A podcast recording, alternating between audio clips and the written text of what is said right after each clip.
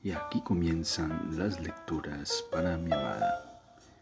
Bienvenida a este espacio donde haremos una lectura de la escritora brasileña Clarice Lispector. Bienvenida.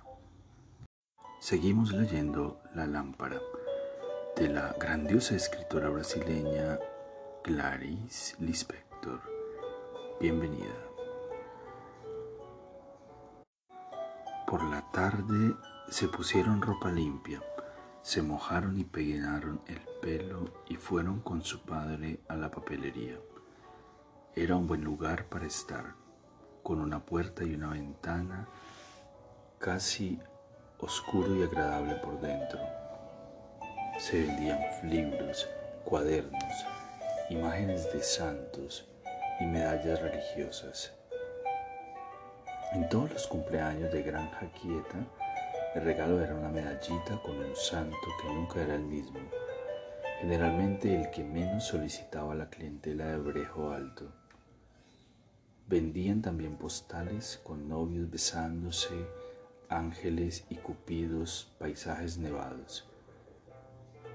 Esmeralda trajo una donde un chico ofrecía una flor a una chica que reflexionaba con una de las manos en la frente el codo suelto en el espacio. Pero lo que tenía más salida eran los artículos religiosos. La calle de la papelería subía estrecha y jadeante hasta la iglesia del Bon Jesús, con su patio blanco rodeado de rejas oxidadas. Al salir de la iglesia se compraban las medallitas. Daniel y Virginia, mientras esperaban a su padre, entraron a la iglesia. Era pequeña y limpia, oscura. El exterior había sido encalado. Dentro ardía un candil y las sombras rojizas y solitarias eran sofocadas por las alfombras viejas. Rogad por nosotros, dijeron ellos rápidamente, observaron la pequeña pila de agua bendita y salieron deprisa pisando sin violencia el suelo de ladrillos húmedos. Se oyó un trueno a lo lejos. Ya anochecía, pero su padre tenía la tienda repleta de hombres que hablaban de negocios. Virginia y Daniel salieron de nuevo andando por las calles casi oscuras.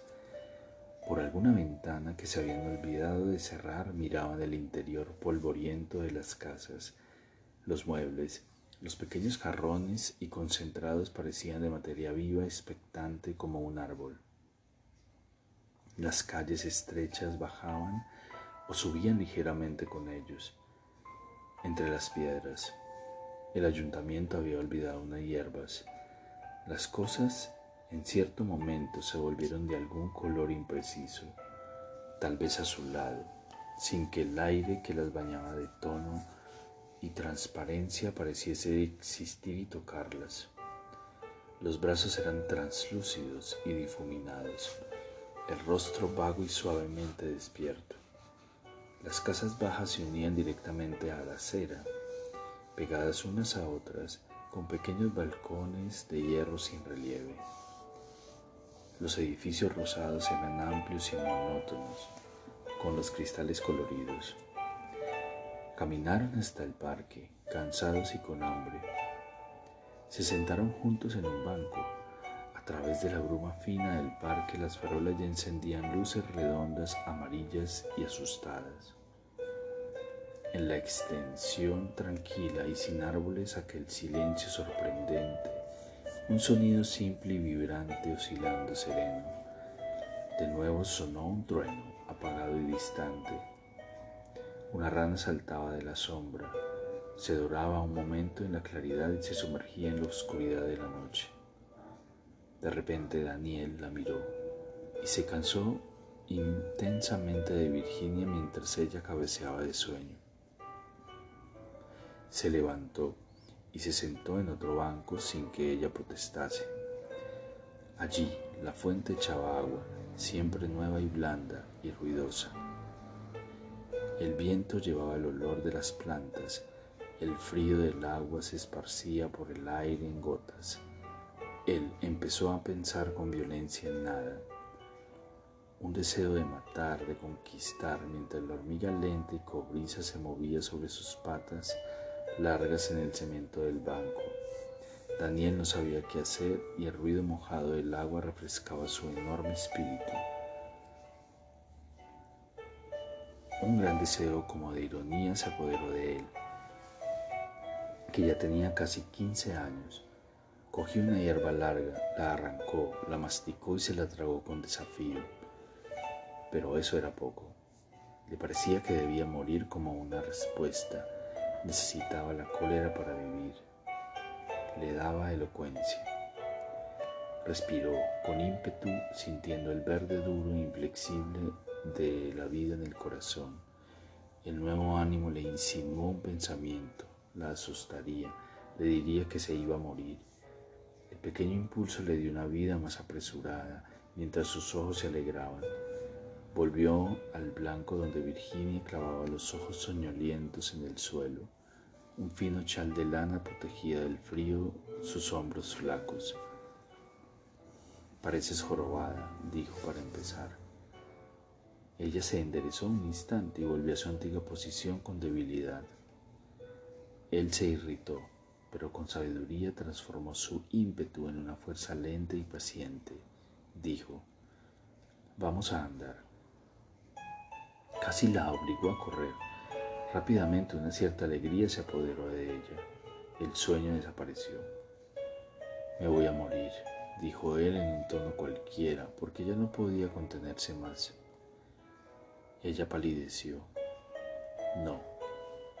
Virginia nunca lo decepcionaba.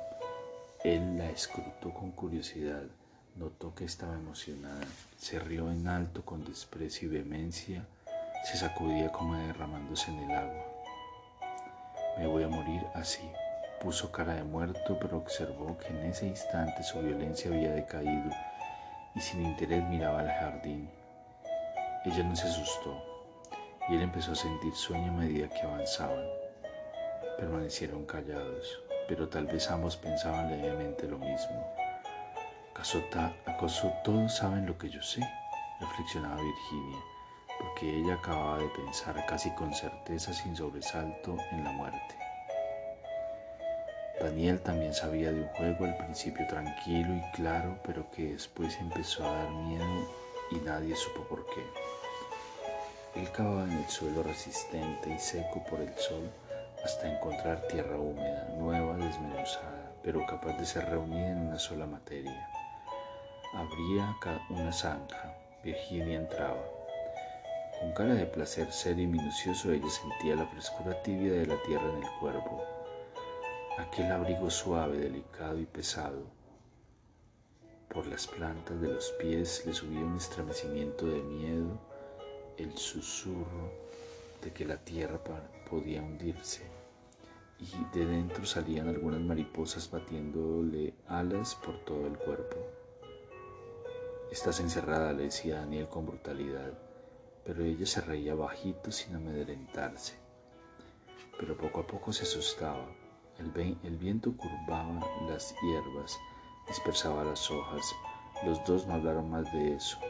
Procuraron olvidar y se olvidaron para siempre sin dejar señal. Él hacía una pequeña amenaza hacia adelante, como si fuese a saltar.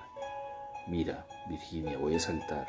Saltar fuera del mundo era lo que él quería decir, y le costó hacérselo entender. Cuando ella lo comprendió, un pavor blanco y trémulo apareció en su rostro de repente disminuido como si se perdiera hacia atrás. Los ojos de Daniel brillaban con un placer cálido, oscuro y terriblemente excitante. Mira Virginia, voy a saltar. Amenazaba con el salto que lo lanzaría más allá de la tierra. No, no, decía ella ronca. Sus palmas se humedecían rápidamente. Agarraba con dedos helados la ropa de su hermano. Sentía sus propios movimientos entumecidos sobre el tejido áspero. Él nunca llevaba hasta el final su juego, como reservando Virginia para la próxima vez. Ella abría los labios secos con la dificultad de una sonrisa de alivio. En aquella época su padre iba pronto a la papelería. Apenas salía camino del centro, la casa se volvía menos oprimida. Un gran espacio con algunas paredes, porque de la madre no había que preocuparse, y Esmeralda solo saldría de su habitación a la hora del almuerzo. Ella y Daniel, pero ella no era como Daniel, tan lleno de pensamientos que no se podían adivinar, tan orgulloso. Jamás había pedido disculpas. Él sabía que esto era la marca de un poder. Entre el hijo y el padre vagaba una sinceridad cuidadosa y perturbada. Y él era tan obstinado que incluso de niño no decía una palabra a más después de la puesta del sol, incluso una frase o una risa. Se sentaba en un rincón con los ojos opacos de rabia y de tristeza. Solo se amansaba al día siguiente. Le preguntaban con fastidio por qué y él decía como ofendido por alguien, me gusta la luz. Sí, él siempre había sido viril de una manera que irritaba a la familia. No quiero ser niño, decía en voz baja sacudiendo el cuerpo con brusquedad mientras sus ojos se concentraban oscuros y feroces.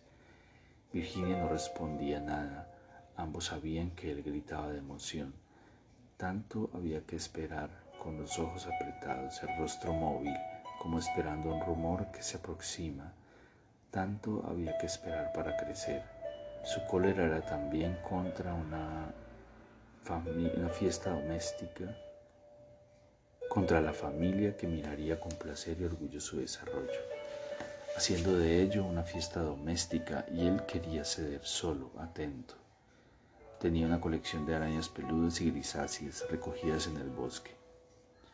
Papá no puede saberlo. ¿Por qué? preguntaba Virginia curiosa. Puede pensar que son venenosas, idiota. Lo son. ¿Cómo puedo saberlo? ¿Cómo puedo? Soy inútil. Pero yo tengo miedo. ¿Y qué? respondía él.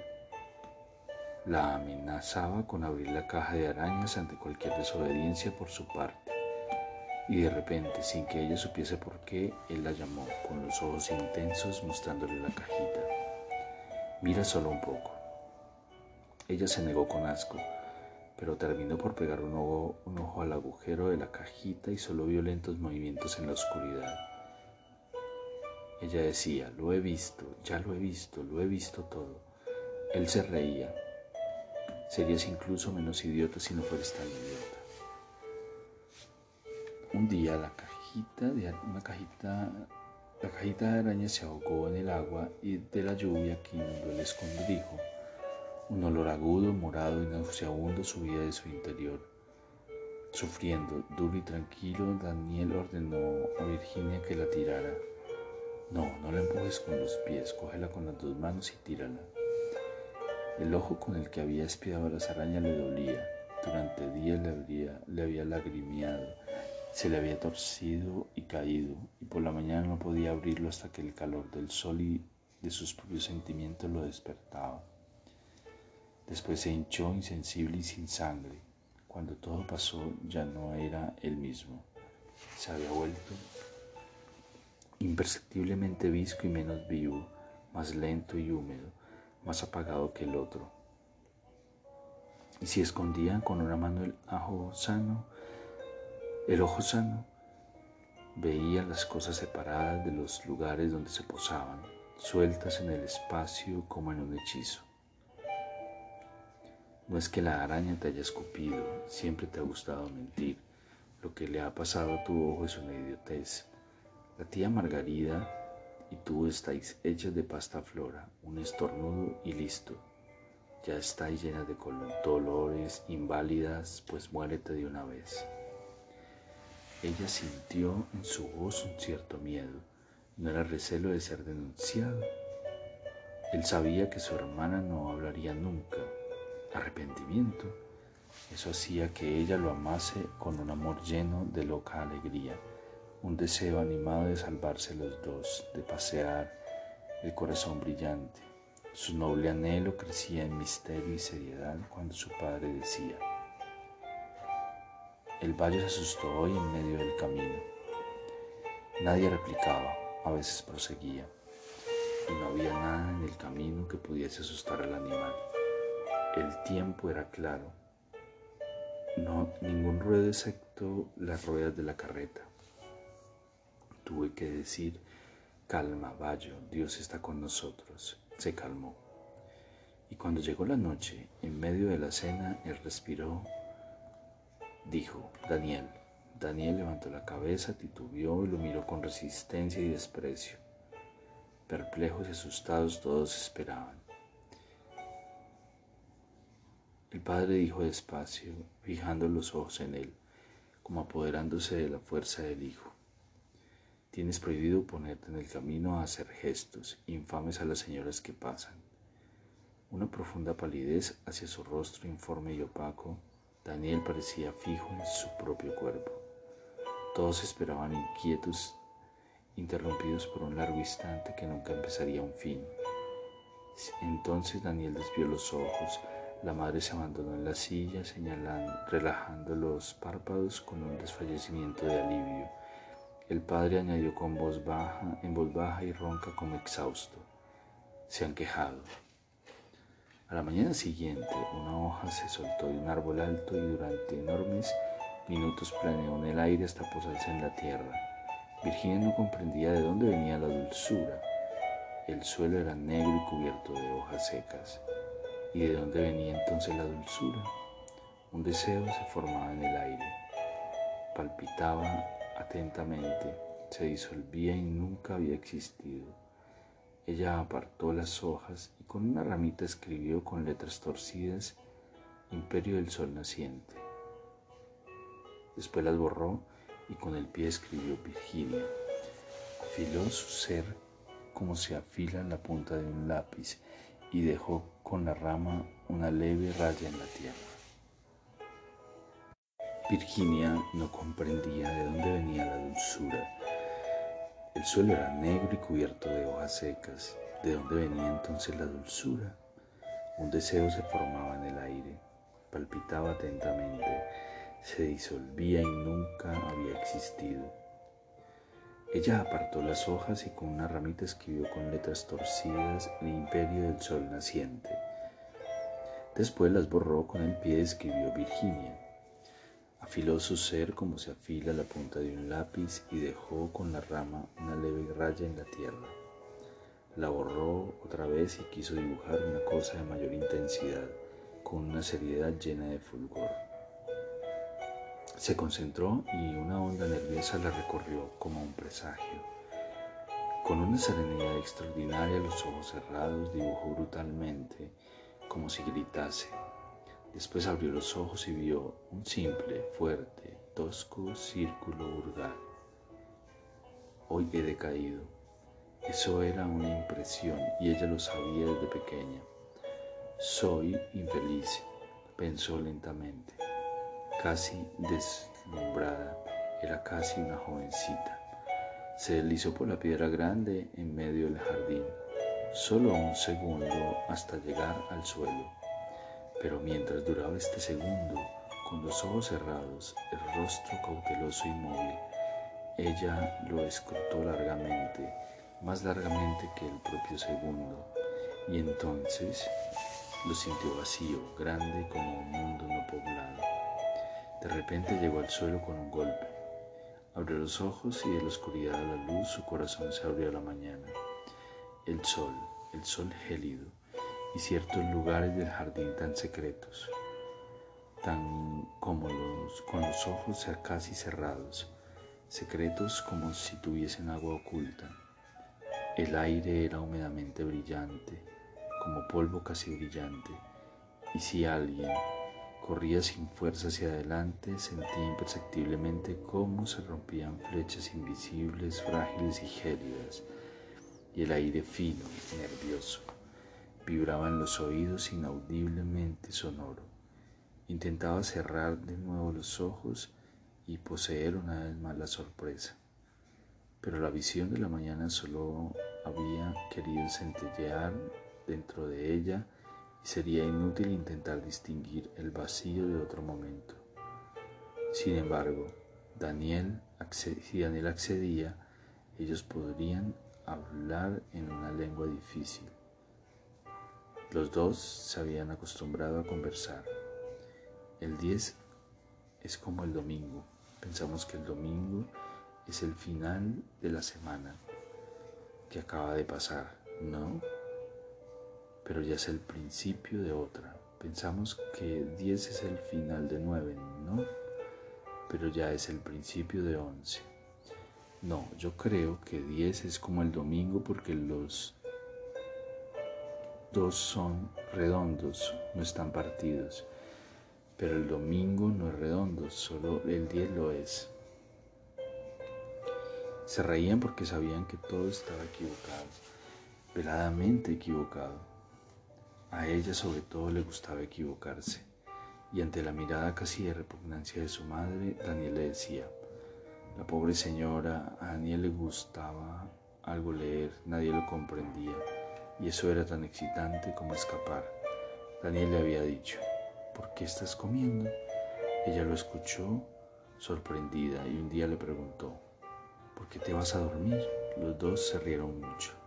Daniel le dijo, piensa en el color más bonito del mundo. Entonces cerrando con dificultad los ojos, demasiado radiantes, ella buscaba tan profundamente que le subía a los labios un color inexistente, inventado, loco. Ah, exclamaba aguda e inmediatamente su voz decrecía decepcionada. ¿Qué? preguntaba Daniel. Ella no sabía explicarlo para cubrir el instante decía rápidamente, morado amarillento en los bordes. Es un color bonito, sentía Daniel, pero no el más bonito. Para Virginia, pero todo lo que se pudiese decir después de aquel grito sería pobre y usado. Ah, ah, repetía sin resultados. Ah, decía en un tono más bajo como para, para sorprender. Sin embargo, era una palabra que explotaba de comprensión como si de un momento a otro se hubiese a cantar en el mismo sentido. Realmente la madre los miraba como si los hubiese amamantado sin saber, evitando una sofocante sensación de que debería llamar a su, a su madre para que comprendiese también. Virginia, sin palabras, intentaba decirse que después de todo ella tenía un marido. Algunas visitas, cuando caía la tarde, ella se peinaba los finos cabellos de mujer, vivía más despacio, miraba por la ventana. No era fea, pero sus rasgos sin fuerza no oscilaban jamás, no avisaban de nada. Con una tranquila vulgaridad que escondería incluso los momentos infelices y vivos. Virginia y Daniel eran diligentemente alegres para evitarla. Quiere decir que es ir comprando, comprando y guardando y abrirlo todo un día y observar. Virginia no lo sabía. Era tan difícil coger las cosas que habían nacido muy dentro de nosotros y pensarlas. Incluso tenía una cierta dificultad en razonar a veces no era empezando por algún pensamiento como ella llegaba a un pensamiento. A veces le bastaba esperar un poco para tenerlo todo, hasta que Daniel decía victorioso con una voz fría, pues es coleccionar cosas, porra. Virginia replicaba, que es ir andando, andando y después decir, ah, no, si no sigamos más, vamos a pasear, ¿quieres? Él lo adivinaba enseguida, negligente pero en el fondo encantado. Es no ir a la escuela, lo sabe todo el mundo. Y después ella dijo con un arrojo serio, mira, un día sabes, y él le entregó una mirada, aceptando lo que ella misma no entendía, pero él raramente elogiaba los descubrimientos de Virginia, raramente se deslumbraba por su habilidad Solía decir entonces como si se dirigiese a alguien ausente que pudiese comprenderlo mejor, mientras Virginia atenta y curiosa escuchaba. Es tan tonta que todo es fácil para ella. Y aquí terminan las lecturas para mi amada. Espero este capítulo haya sido de tu agrado. Te amo, te amo con todo mi ser todo mi corazón.